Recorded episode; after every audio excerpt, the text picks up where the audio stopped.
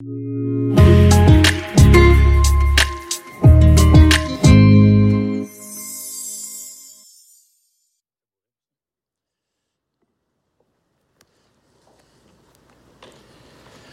bonjour.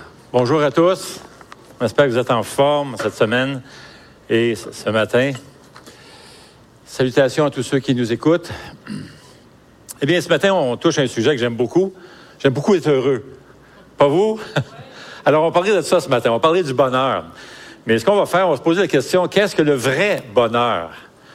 D'où vient-il et comment le trouver? La science a découvert quatre stimulants scientifiques du bonheur. Premièrement, l'exercice, ça aide. Deux heures d'exercice d'aérobie par semaine peuvent réduire de moitié les symptômes de dépression. Deuxièmement, le sommeil. Dans une étude, des volontaires privés de sommeil se sont, euh, sont souvenus de 81% des mots ayant une connotation négative. En d'autres mots, si tu manques de sommeil, tes pensées seront plus négatives. Alors, tu appelleras ton patron le matin, tu diras, j'ai besoin de sommeil, là. C'est comme. Troisièmement, se divertir en famille ou avec des amis. Selon une étude publiée dans le journal de Socio-Economics, les relations avec la famille et les amis augmentent le niveau de bonheur plus que ne le ferait une augmentation de salaire de 100 000 et passer du temps à l'extérieur. fait du bien. Une étude a révélé que le fait de passer seulement 20 minutes à l'extérieur améliore notre humeur. Alors, ce sont tous de bonnes choses, évidemment, toutes ces découvertes, ces stimulants au bonheur, aussi bons les uns que les autres. Mais où se trouve la source du vrai bonheur? Ce matin, on va regarder l'histoire d'un grand leader. En fait, une personne qui est très riche, qui était très à l'aise, et qui a fait vraiment la découverte de sa vie. Euh, cette personne fortunée a découvert la source du vrai bonheur, non pas dans un palais, mais en fait dans un désert. La parole de Dieu nous dit que le vrai bonheur commence et se termine avec Dieu. Au début, le bonheur de Dieu débordait dans un univers de délices, le Jardin d'Éden. Dans l'Évangile, on voit que Jésus s'est volontiers approprié de notre pauvreté et notre misère afin de nous rendre heureux en lui. Et maintenant, par son Esprit Saint, Dieu lui-même habite parmi son peuple, où il partage librement son bonheur et nous fait nous réjouir en lui. L'histoire de l'homme que nous allons voir aujourd'hui a fait cette découverte, la découverte du bonheur. Il a fait la découverte de Jésus-Christ. J'aimerais vous lire un passage dans Acte 8. Alors, si vous avez votre Bible, je vous invite à tourner avec moi. 8, verset 26. Et on va lire juste les versets 26 à 28 pour le moment.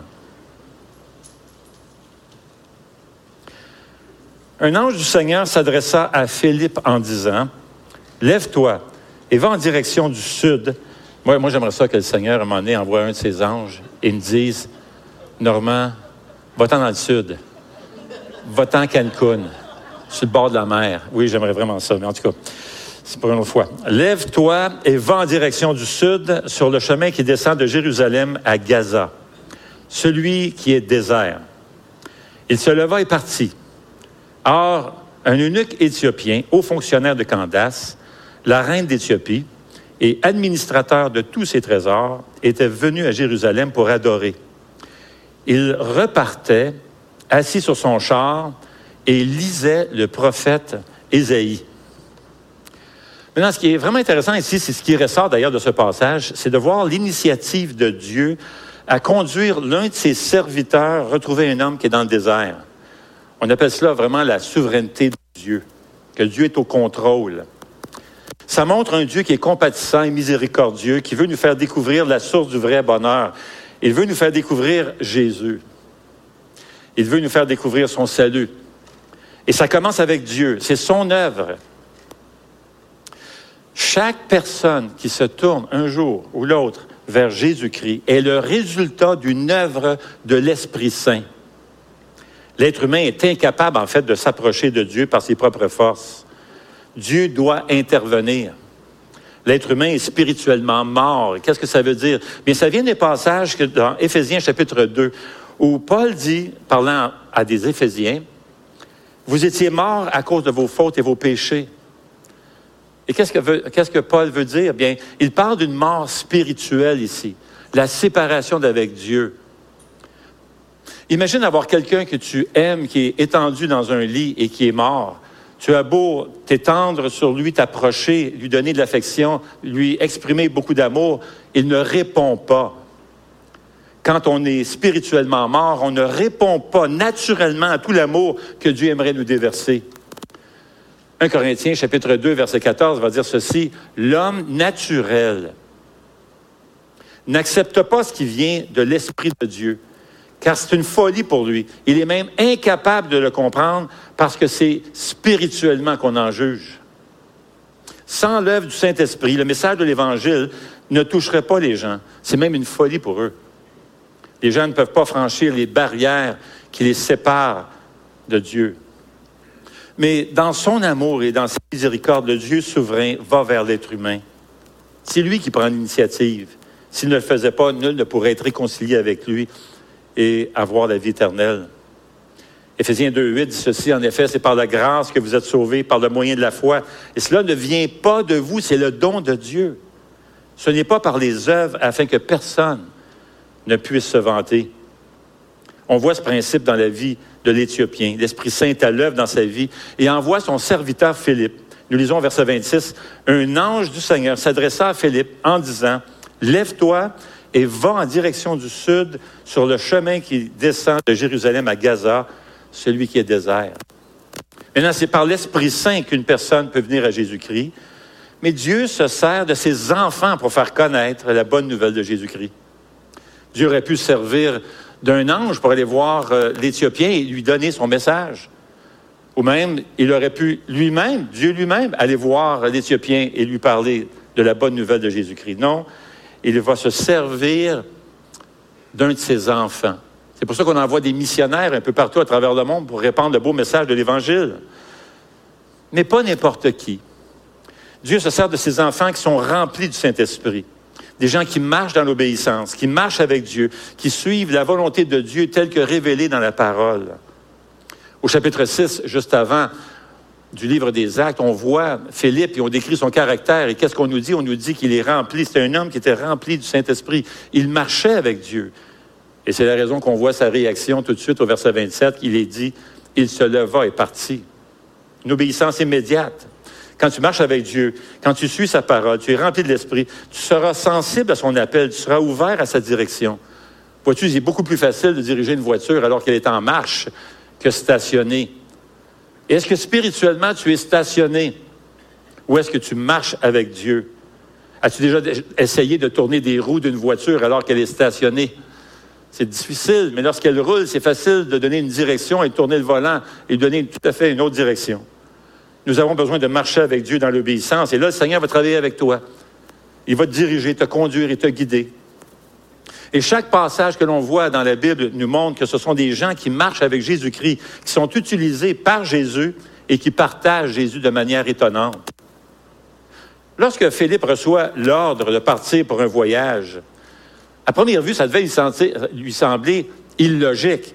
Un voyage dans le désert, Selon le texte dans l'original, ça semble suggérer qu'il est vers midi. Tu t'en vas pas dans le désert à l'heure du midi, c'est épouvantable là-bas.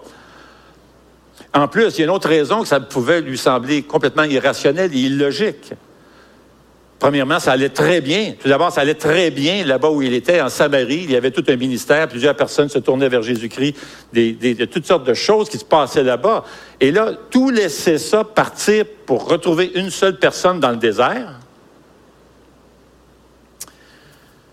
Mais que fait Philippe? Est-ce qu'il essaie de rationaliser avec Dieu? Est-ce qu'il essaie de questionner, essayer de débattre avec Dieu pour essayer de, voir comment, pour lui montrer à Dieu comment c'est illogique son affaire et son plan? Non, qu'est-ce qu'il fait? Il va, il part, il suit. Il suit la volonté de Dieu.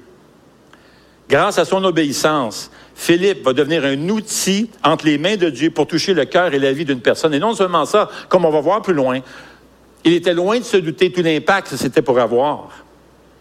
Et là, sur le chemin de désert, il rencontre cet Éthiopien. Verset 27, nous lisons, Or, un unique Éthiopien, haut fonctionnaire de Candace, la reine d'Éthiopie, et administrateur de tous ses trésors, était venu à Jérusalem pour adorer. Voici une personne qui cherche Dieu. Il cherche le vrai Dieu. Comme le montre le long voyage qu'il a fait. C'est un voyage de 1000 kilomètres pour se rendre à Jérusalem. Il vient pour adorer. Et le, passage ne montre pas comment il a été exposé au judaïsme et au Dieu de la parole de Dieu. Cet homme est, un homme important dans son pays. Il est le secrétaire du Trésor, euh, ministre des Finances. Et malgré son pouvoir, son prestige, il a un immense vide dans son cœur. Il a fait un long voyage difficile jusqu'à Jérusalem pour trouver Dieu. Mais il va à Jérusalem, il sort de Jérusalem et n'a pas trouvé Dieu. Ce passage montre comment Dieu veut que l'on découvre la source du vrai bonheur. C'est son œuvre. mais il se sert de ses enfants pour faire connaître Jésus. Mais on découvre aussi que la source du vrai bonheur, c'est vraiment Jésus-Christ. Sur le chemin du retour, l'eunuque est assis sur son char et il lit le prophète Ésaïe. Verset 28, il est écrit, il repartait assis sur son char et il lisait le manuscrit. Il lisait le prophète Ésaïe. Il désire connaître Dieu. Et il sait que c'est dans la parole de Dieu que, Dieu se révèle. C'est réellement quelqu'un qui cherche de tout son cœur. Maintenant, il a payé cher le rouleau d'Ésaïe parce qu'il faut savoir qu'à cette époque, les familles n'avaient pas vraiment une copie de la Bible comme telle. Les rouleaux, ça coûtait très cher. C'était déjà très cher pour les familles juives. Mais non seulement ça, il y avait une rareté, mais non seulement ça, parce qu'il fallait copier à la main et tout ça, c'était très, très, très long. Mais non seulement ça, lui n'est même pas un juif. Alors, vous pouvez imaginer le prix qu'il a dû payer.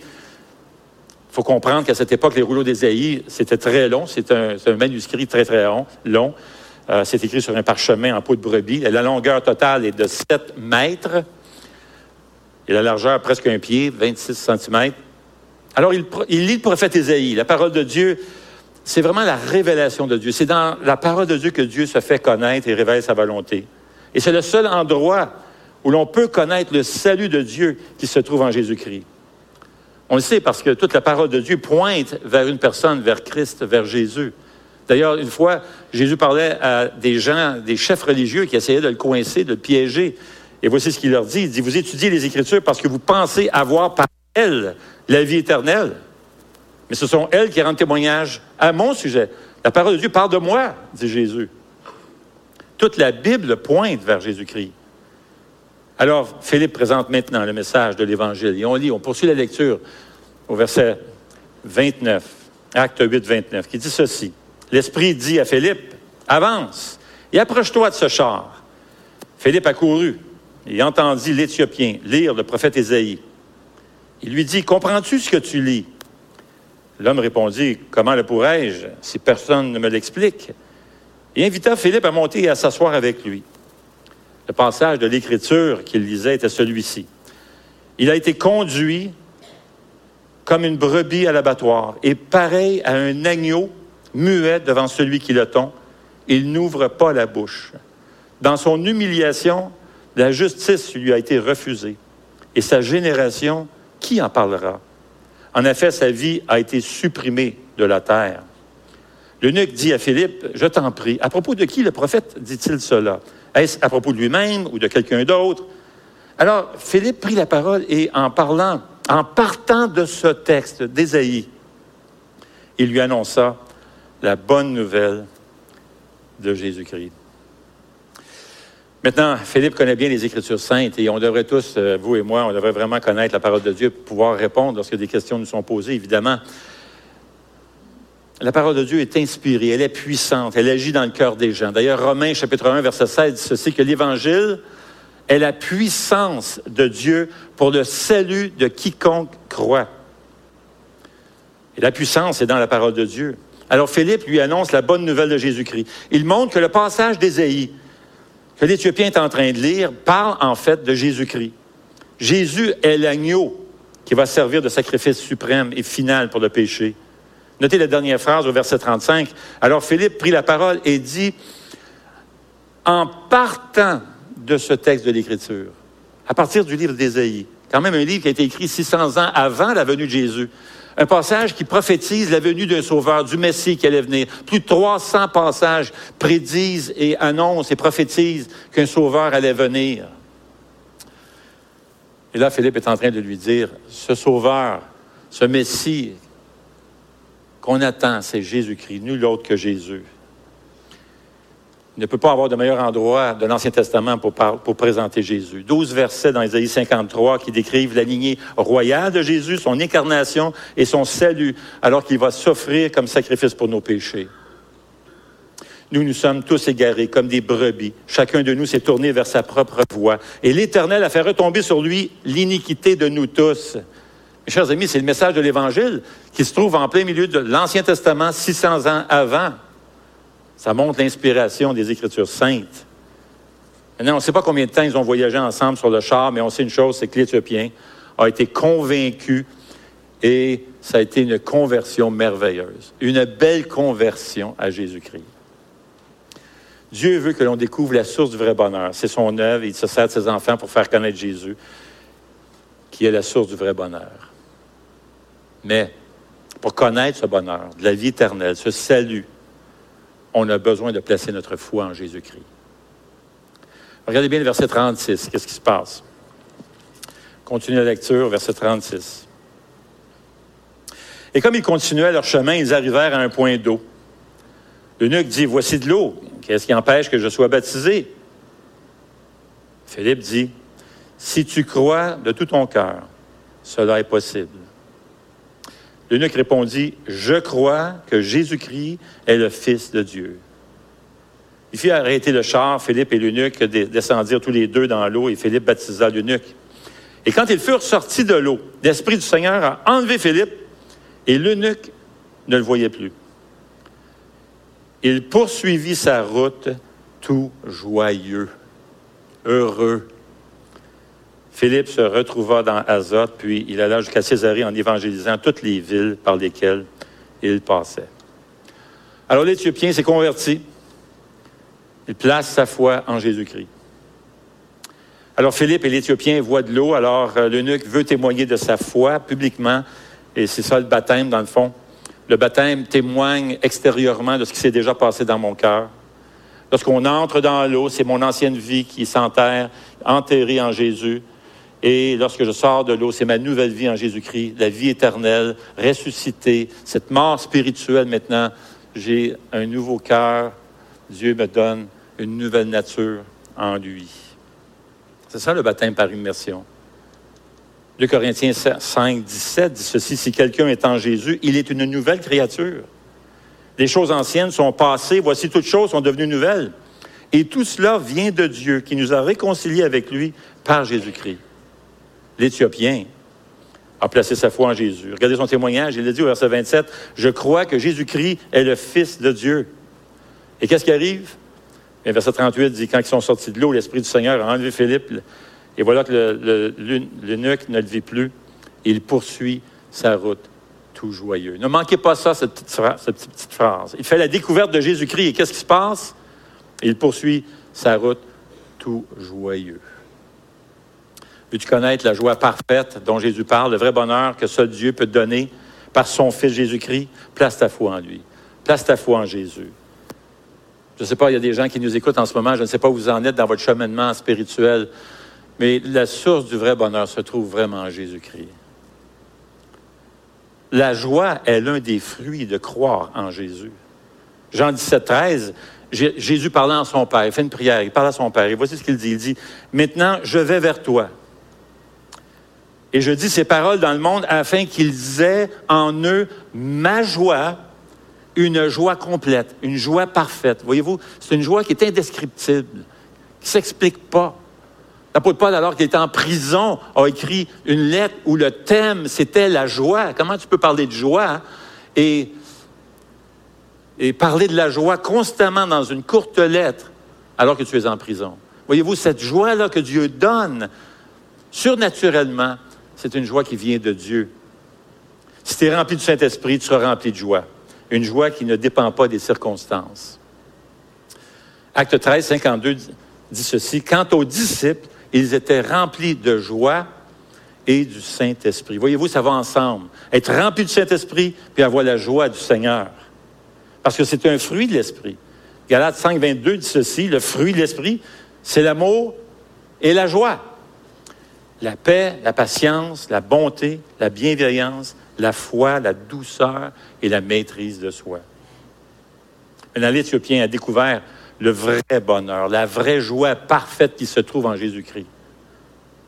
Au IVe siècle, un homme qu'on appelle Saint Augustin a été délivré de la convoitise et de la luxure quand il a découvert la supériorité des plaisirs de Dieu. Voici ce qu'il a dit.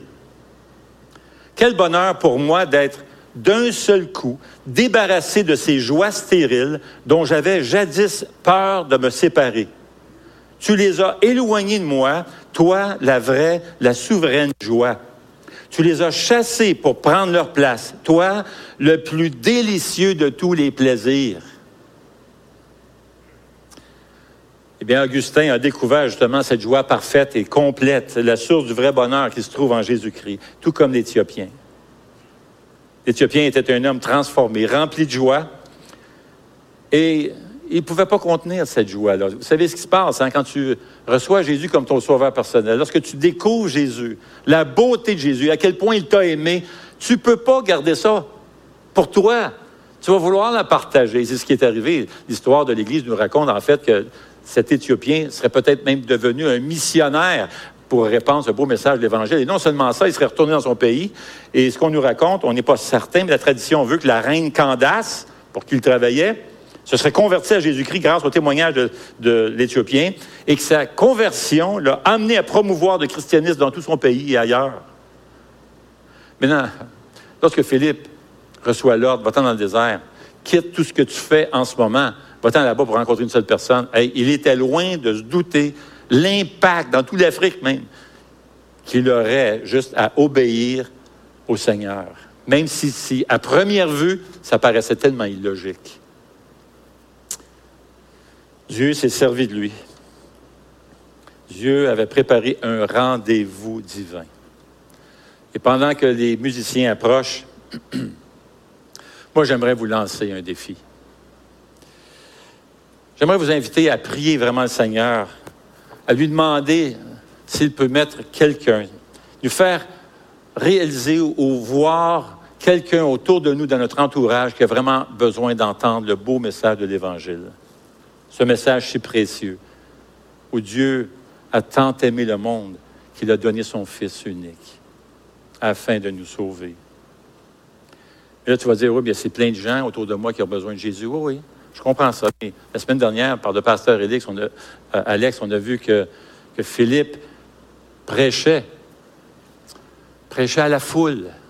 Mais Dieu l'appelle à sortir de la foule et aller voir une seule personne. Une seule personne. Parce que pourquoi? Parce que Dieu est un Dieu personnel. Dieu a envoyé Philippe rencontrer une personne. Ça montre l'amour de Dieu, la compassion de Dieu une seule âme. Si on prie, si on est rempli de l'Esprit, on va pouvoir discerner ce que le Seigneur veut. On aura l'œil ouvert à la direction de l'Esprit et les portes qu'il est en train d'ouvrir. Il ne faut pas oublier que le Seigneur veut t'utiliser. Il veut travailler en toi, avec toi, puis à travers toi. Prions que le Seigneur nous dirige vers quelqu'un qui a besoin d'entendre le beau message de l'Évangile. Et ne nous inquiétons pas sur ce que nous allons dire ou ce que nous allons faire. Si Dieu t'a appelé vers une personne, s'il a ouvert une porte, sache qu'il te donnera la parole dont tu as besoin à ce moment approprié. Parce que Dieu prépare des rendez-vous divins. Il l'a fait un jour, il a, préparé un rendez-vous divin avec un homme qui s'appelle Claude Lassalle. Je vais déjà raconté un peu comment je suis venu au Seigneur. Je travaillais dans l'industrie du couvre-plancher, puis un de mes clients m'a invité pour aller dîner avec lui. Maintenant, je ne sais pas si je vous ai déjà raconté ça, ce petit détail-là, mais Dieu avait mis à cœur à Claude de me partager le message de l'Évangile. Ça a l'air qu'il n'arrêtait pas de penser à moi. Il était chez eux, puis euh, il faisait sa vie, tout ça. Il avait un commerce, euh, un commerce qui allait très bien, tout ça. Mais il pensait à moi. Ça faisait quelques fois que je le visitais, une fois par mois à peu près. il pensait à moi. ça faisait deux mois environ qu'il avait donné sa vie à Jésus. Et il voulait me partager. Il avait à cœur de me partager l'Évangile. Maintenant, il faut comprendre que Claude n'était pas grand. Il est décédé aujourd'hui, mais Claude n'était vraiment pas grand. Claude mesurait à peu près 5 pieds et quelques. Et puis, je ne sais pas exactement sa grandeur. Il était mince, il était petit. Et moi, il faut comprendre qu'à cette époque-là, ça faisait pas longtemps que j'avais cessé de jouer au football. Et je m'entraînais. Je mesurais 6 pieds, 220 livres et presque juste du muscle. Comme aujourd'hui. Comme aujourd'hui. Non, moins de muscles, plus d'autres choses aujourd'hui. Mais enfin. Puis il m'a dit une chose, il m'a avoué une affaire plus tard. Et puis on est allé au restaurant, on est allé dîner ensemble, puis il a commencé à me parler de Jésus. Puis il dit, Normand, je vais, être bien honnête avec toi, parce que là, on a vu des amis après, il m'a dit une chose. Tout le long que je te parlais de Jésus, j'avais peur que tu me frappes.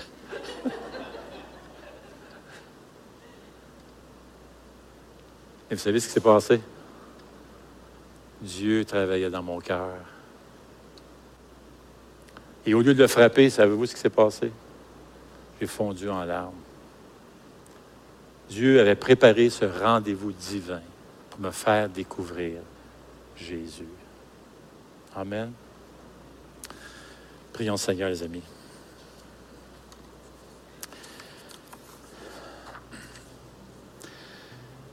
Eh bien, Seigneur, nous voulons te prier, te demander que nous puissions tous être remplis du Saint-Esprit,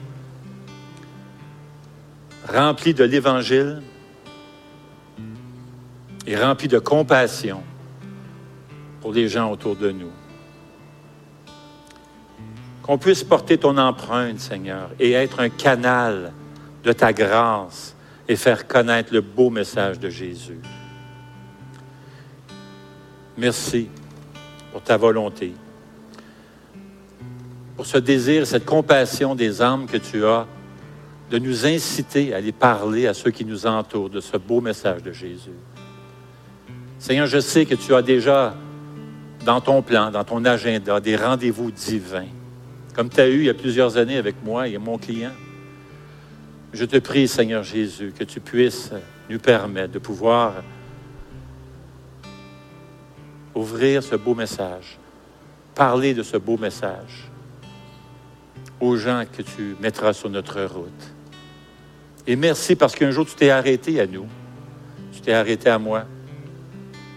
Tu as daigné vraiment alors que j'étais pécheur, j'étais un blasphémateur.